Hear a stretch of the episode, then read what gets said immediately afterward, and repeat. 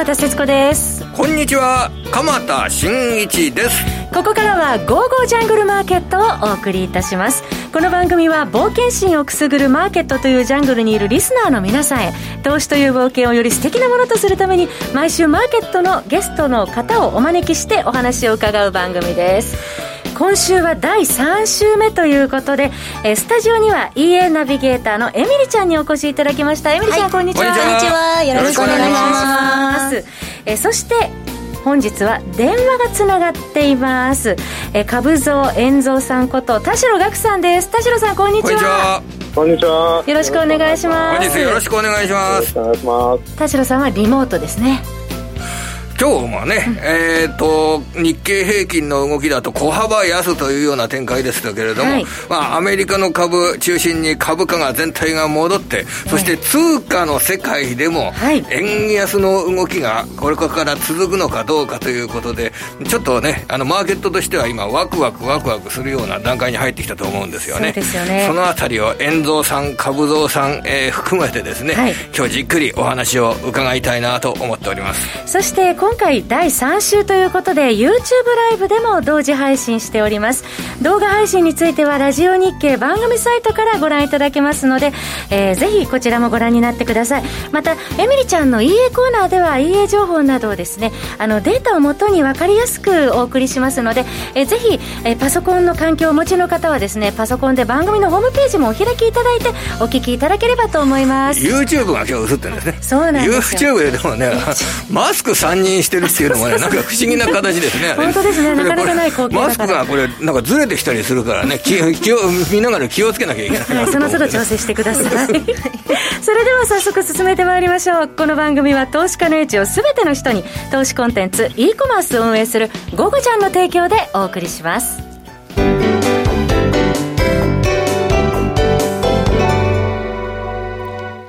それではここからは鎌田さんと田代さんにですね、マーケットの動き解説いただきます。はい。田代さん。はい。あの、この FX 取引、え関心を持ってる人は非常に多いと思いますけれども、はい、えー、今週ちょっとね、やはり円が売られるというような場面が出てきてるっていうのが特徴でしょうかね、これ。そうですね。うん、あのー、まあ、ドルも売られてるんですが、はいえー、特にやっぱり22日に日銀が、えー、臨時会合を開くということで、追加緩和があという話になったところで、やっぱり18日から特に円売りも、えー、ドル売りプラス円売りという形になって、きましたね、え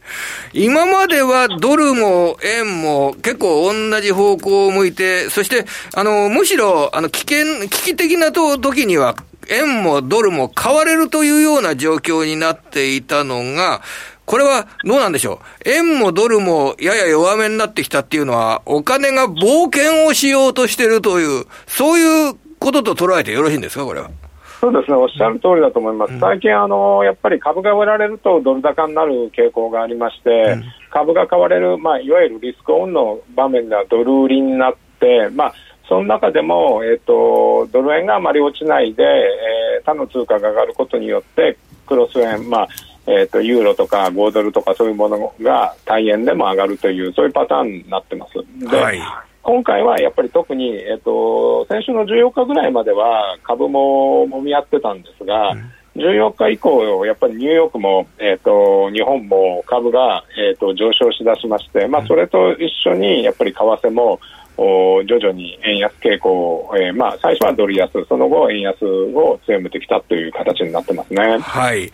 で、えー、そこの基本的な部分はで、えー、押さえておきたいんですけど、リスクオンの時にドルと円が売られるような状況になる。これ、基本路線と今考えていいんでしょうか、ここは。そうですね。まさにそういう感じで、えっ、ー、と、株が売られるような時はドル高になって、まあ、特に新興国の通貨なんかは非常にドル高になって、要は新興国の通貨が売られるわけですね。はい。ですから、今回も、えーと、トルコであるとか、すごく売られてたんですが、うん、まあ、トルコもメキシコも南アフリカのランドも、えーまあ、対ドルでも対円でもすごく強く組んでますので、やはり今はリスクオン、株が上がるときはドル売り、円売りの形で、えー、と理解してよろしいかと思います。はい。そこで、えー、今のお話を念頭に、実際に、えー、FX 取引でで利益を上げるというような観点で考えると、どんなことを実践的にやっていけばこれからいいんでしょうかね？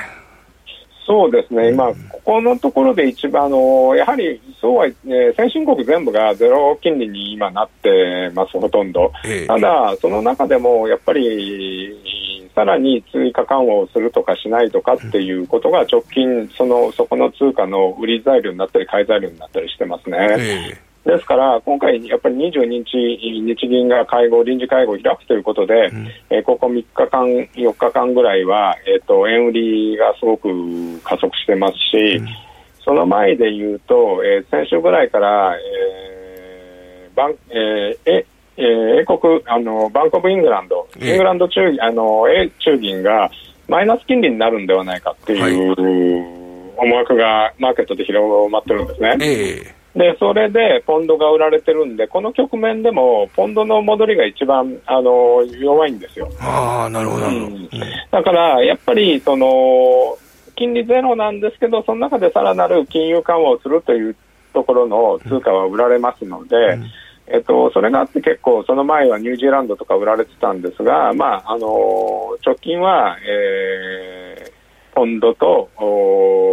そして今週からは円が売られてるっていう形になってますね。なるほど。リスクオン、リスクオフか否か。そして、えー、国別の通貨で言えば、地域別の通貨で言えば、やはり金融緩和に対して、より一段の施策が行われるかどうか、このあたりを、えー、念頭に置きながら対応するという形になるんでしょうか。はい、まさにおっしゃるような形に、えー、ここ1、2週間、1、2週間はなってますね。はい。はい、ああと、この株、マーケットに、の株のマーケットについてもですね、ぜひ、あの、ご助言をいただきたいんですけれども、えー、っと、今マーケット、株のマーケット見ていて、これ個別物色の動きですとか結構盛んになってるなという印象を受けるんですが、遠藤さん、そして株堂さん、いかがでしょうかね、この株については。そうですね、あのまさにすごく株も、あのいい形になってるかと思うんですが、まあ、日経平均で見ると、日経平均、ここのところ、えっと、2万400円ぐらいから700円ぐらいの間で揉んでますよね。でえっと昨日先物で810円まで行ったんですけど、結局落ちてきてということで、2万1000を超えられないでいます。で、やっぱり日経平均だけ見ると2万1000重いなって感じるんですけど、うん、一方で、えっと、日経平均が止まってる間にマザーズ指数は結構上昇してきてますよね。マザーズ指数、えー、と先週14日あたりって833ポイントだったのが、今日あたり928ポイントで、えーと、戻り高値、またき来てますよね、はい、だからやっぱり日経平均からマザーズ市場にお金がこう移ってきてるなという感じで、であのやっぱりその中でやっぱり循環してて、えーと、割と毎日毎日、そのスター銘柄じゃないですけど、あのーこう上がっていく銘柄、あるいは上がっていくセクターが変わってきて、すごくお金がぐるぐる回ってるなっていうイメージはしますよね。マザーズの100ポイント高、1週間でおけるマザーズ指数の100ポイント高っていうのは、これ大体12%ぐらい1週間で上がったって形になりますからか、かなり勢いがあるってことですよね。これすごいですよね。ええ、これで、あのー、1月からの下落分も埋めちゃいましたんで、え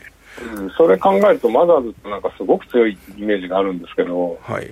で、ここで、今、世界を見て強いものっていうと、何かといえば、えー、っと、ね、ガーファムっていう言葉に今なるらしいんですけど、はい、ガーファっていうのが、まあ、グーグル、アマゾン、アップル、フェイスブックで、ガーファっていうのはよく言われて、で、マイクロソフトを加えた5社がガーファム。これが、まあ、アメリカのものすごく時価総額のでかい5社。そしてこの5社の、えー、今、円ベースにした時価総額が600兆円を超えて、東証一部の全銘柄よりもでかいっていう、とんでもないことになってるっていうのが結構話題じゃないですか。だから、要は、この集中物色が結構、世界の中でもされている。それと、マザーズの動きの良い銘柄にお金が向かっている。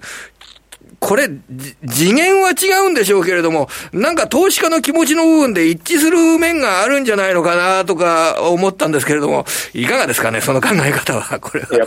やっぱりあの IT, IT って業界自体が一人勝ちになっちゃう業界なんですけど、株価も一人勝ちって感じですよね。だから、強いものほどそれに集中しちゃうというので、やっぱり皆さんそう感じてるところは、この今の状況が、えっと、V 字回復しあのするにしてもしないにしても世の中ある程度変わっていく中で、そこら辺の、まあ、IT であるとか半導体であるとかそのところの世の中変わるであろう銘柄群っていうのが、あの引き続き日米ともに強いなっていうイメージはすごくするんで。なるほど。はい、このマザーズの株価についても、やはり世の中が変わるのであれば、新しい会社に対する期待値、これが反映されているというような、そんな解説で綺麗にまとめたらいかがでしょうかね。いいですかね、こんなので。そうですね。まさに、だからそういうところを循環してるっていう感じはしますよね。はい。はいもうね、世の中のあの変化に俊敏に対応していきたいと思いますね。えー、それでは、えー、ここからはですね、自動売買 EA 特集です。エミリちゃん登場です。エミリちゃんどうぞよろしくお願いします。よろしくお願いいたします。今日はどんなことをご紹介いただけるんでしょうか？はい。えー、私いつも EA ナビゲーターとして EA をご紹介しているんですけども、はい。突然ですが、鎌田さん。はい。EA って何でしたっけ ?EA 覚えてますよ。エキスパートアドベンチャー これね、これね、すぐ突っ込んでくれないといけないよ。アドバイザーだろうってすぐね、突っ込んでくれないといけない。そうそう、これ、すぐ突っ込んでくれないとね、なんかね、あの、それじゃ違うだろうっていうことになっちゃうから。エキスパート専門の、えアドバイザーっていうのは、アドバイスをする方っていうことですよね。アドベンチャー含めたアドバイザーかもしれない。はい。そうなんですよ。その、えっ、ー、と、EA なんですけど、はい、えっ、と、いつもご紹介させていただいてるんですけども、うんはい、やっぱりあの、引きの強いキャッチフレーズとかって結構多いじゃないですか。うん、で、あの、お客さんの方たちって結構あの、EA、商品ってわからないじゃないですか、中身とか。で実際に使ってみないと、ね。えー、どういったものかわからないと思うんですけども、うん、あの、今回はこの、えっとですね、1枚目、資料の1枚目になります。はい、ちょうどあの番組あののブログにもですね、あの、エミリちゃんがご紹介いただける資料を貼り付けておきますので、合わせてご覧ください。はい。はい、それでですね、あの、本当にソフトウェアが存在,、存在してるのかどうなのかっていうのは。いいソフトウェアがね。はい、うん、そういうのもお客様からお声があるみたいで、はい、でそこであの、ゴゴジャンの方で、うんえーと、ご購入のお客様のリアル口座における稼働数とあと稼働数割るご購入総数で算出されるリアル口座 EA 稼働率っていうのを、うん、あの公開始めました。なるほど。では、はい、リアル口座と家稼働率が高い家を今回はご紹介いただけるってことなんですね、はい、ご購入されてそれが稼働していると、いうような、それがこの稼働率でわかるんですね。そうですね。それも長期間、成績優秀なのを取り上げてくださるっていうことで、エミリちゃん。はい。そうなんです。ということで、うん、今回はその3本をご紹介したいと思います。お願いします。はい。えー、まず1本目です。はい。えっ、ー、と、83マークの B1 ドル円です。はい。えっ、と、こちら、えっ、ー、と、サクソバンク証券さんの EA 性能比較コンテストで1位を取ったえー、商品となっております、はい、フォワード4年で収益率150%突破。安定的に利益を積み上げるシンプルロジック EA となっております。これは特徴はどういうものなんでしょうか？そうですね、うん、これはやっぱりあの83のように、うん、あのコツコツ働き、うん、安定的に利益を積み上げるという商品で、えっ、ー、と5分、ドル円、あ、通貨ペアがドル円で取引スタイルがスキャルピング、最大ポジションが3となっております。5分足専用なんですね。はい。あの、表を見ていただくと、うん、あ、2枚目の表を見ていただくと、はい、えっ、ー、と、右上の方に近い場所に、うん、えー、B1 ドル円が書いてあるんですけども、うん、えっ、ー、と、この表の右上に行けば行くほど、えっ、と、優秀なもの商品となっておりますね。この商品、稼働率が83.95%。はあ、かなりの高稼働率っていうことですね。はい。はい、そうなんです。八さんって言ってもね、働き蜂ですね。働き蜂。女王蜂じゃないですね。コツコツと。おしめ買いもして、戻り売りもしっかりしてくれるっていうことなんですね。そうなんです。はい。続きまして。続いて。はい。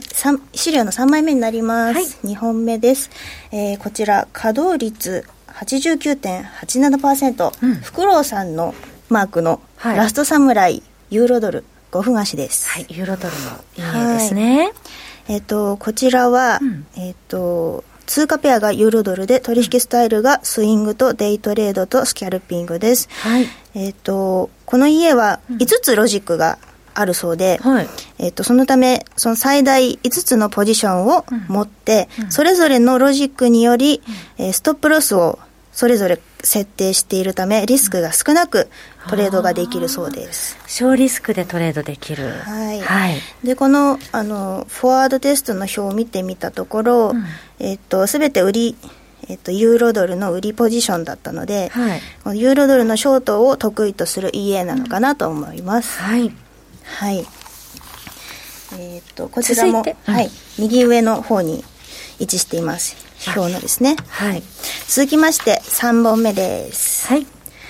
はい。こちら、稼働率89.81%、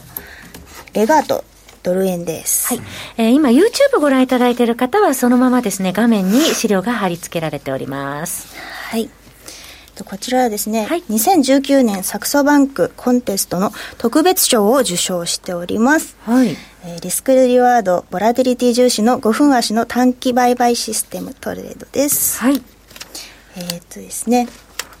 これあのストップロスはどのあたりで設定されてるんですかね、プロスですね、うん、結構低めに設定してあるということをね。あそうですね。ね。30ピップスと低めに設定してあります、うん、はい、はい、あの直近の相場の流れやボラティリティでロジックに、で決済されるということです、はい、はい、通貨ペアがドル円で取引スタイルがスケルピングデイトレード、はい、最大ポジションが1です。はい、はい。えー、今回はですね、エミリちゃんにここまで3つですね、はい、あのー、長期間成績優秀かつリアル口座 EA 稼働率が高い EA をご紹介いただいております。実際に使われているというような部分が、うん、えー、こういうデータで出てくると面白いですね。そうなんですよ。うん、まあなんかそのランキングを見ていても、うんあの入れ替わりが激しいじゃないですか。そうですよね。はい。で、いろんなこう、な面白い名前の商品がたくさんあるので、うん、どれがいいんだかわからないんだと思うんですけども、はい、実際に購入されて、で、ちゃんとこう、稼働されているもののランキングということなので、うんこう参考にしていただきやすいかなと思います。はい。ぜひ皆さんご参考になさってください。本当に良いソフトウェアってね、はい、えー、このようにかなり、えー、存在いたしますので、えー、詳しくは番組ブログに今ご紹介いただいた、えー、商品 EA の、えー、詳細を貼り付けておりますので、そこも合わせて後ほどご覧になってください。キャンペーンのお知らせがエミリちゃんからあります。はい。はい、続いてキャンペーンのお知らせです。はい、えっ、と、リアル講座と稼働率が100%、うん、あるいはそれに近い高い EA をお客様に実際にバックテストをしていただこうという、はい、バックテスト EA プレゼントキャンペーンを今日の5月22日金曜日の21時から、木曜日ね。あ、木、木曜日、うん、失礼しました。はい、木曜日の21時から、うん、えー、午後ジャンのサイトで公開予定でございます。はい、なので、あの、本当にいい成績なのか、っていうのを無料でバックテストをこうやり倒していただいて。わあ、無料で。やり倒していただいて、うん、あの、ちゃんとこう、買う価値があるのかどうなのか、自分に合っているのかっていうのを試していただけるチャンスだと思いますので。試せるっていうことはいいですね。そうですね。あの、番組の、あの、ホームページにもですね、午後20、午後9時ですね、21時には同じように貼り付けておきますので、ぜひこちらもチェックしていただければと思います、ねはい、試してみたいもんですね。そうですね。えー、お得な情報もいただきました。ここまではエミリちゃん、そしてお電話でのご出演、遠藤さんどうもありがとうございました。ありがとうございました。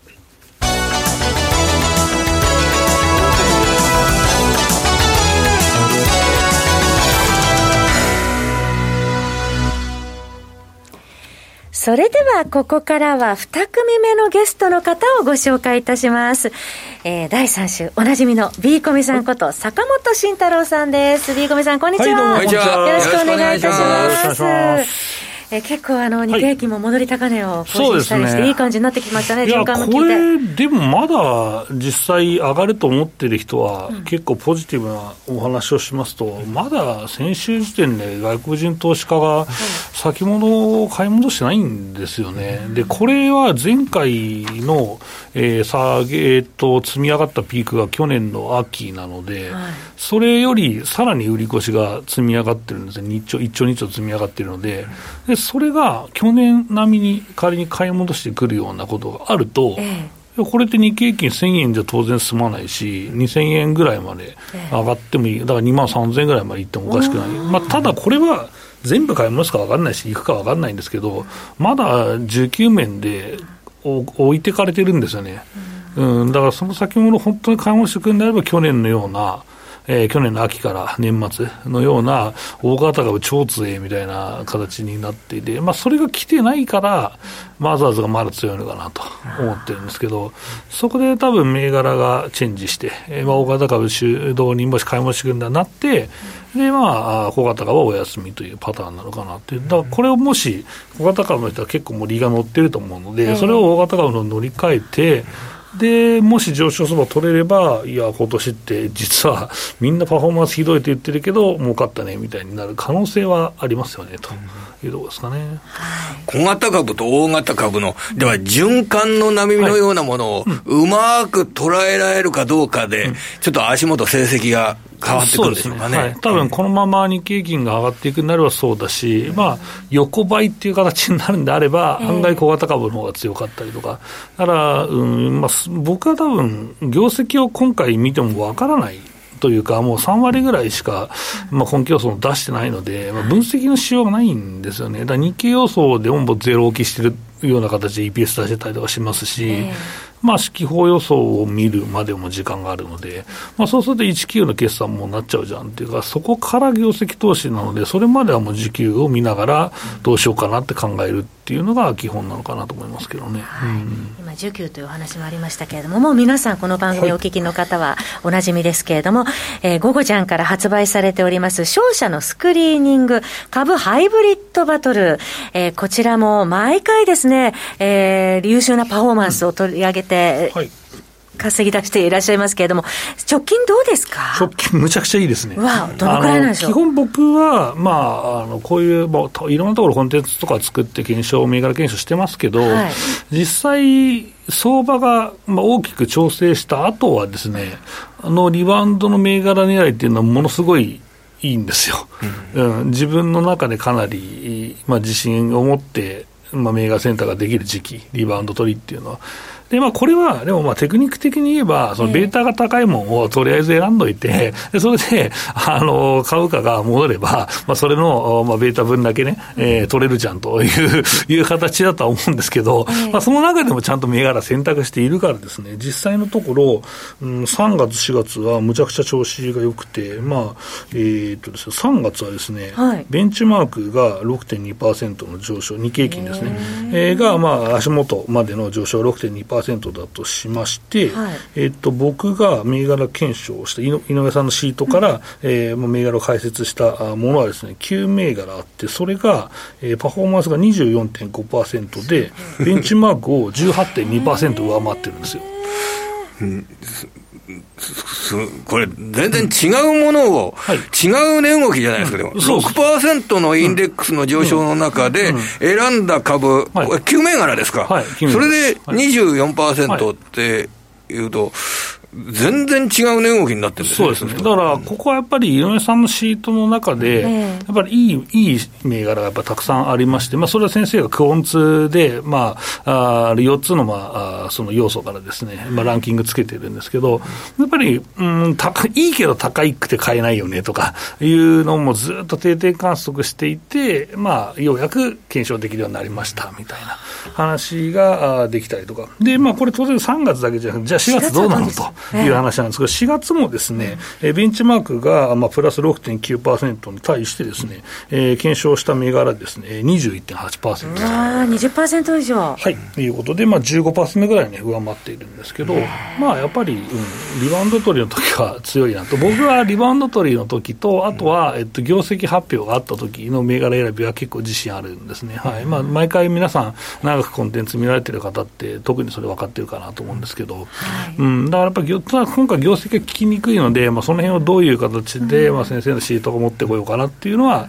えー、考えてるんですけど、その辺も面白いんでね、継続してね、えー、まあ、えー、見ていただければなと思うのと、あとは、えっ、ー、と、この2018年12月からこれ、えー、始めてるんですけど、うん、えー、これもですね、ベンチマークがマイナス4.4%に対して、えー、検証した銘柄はプラス0.6%で、差が5%あるんですよ。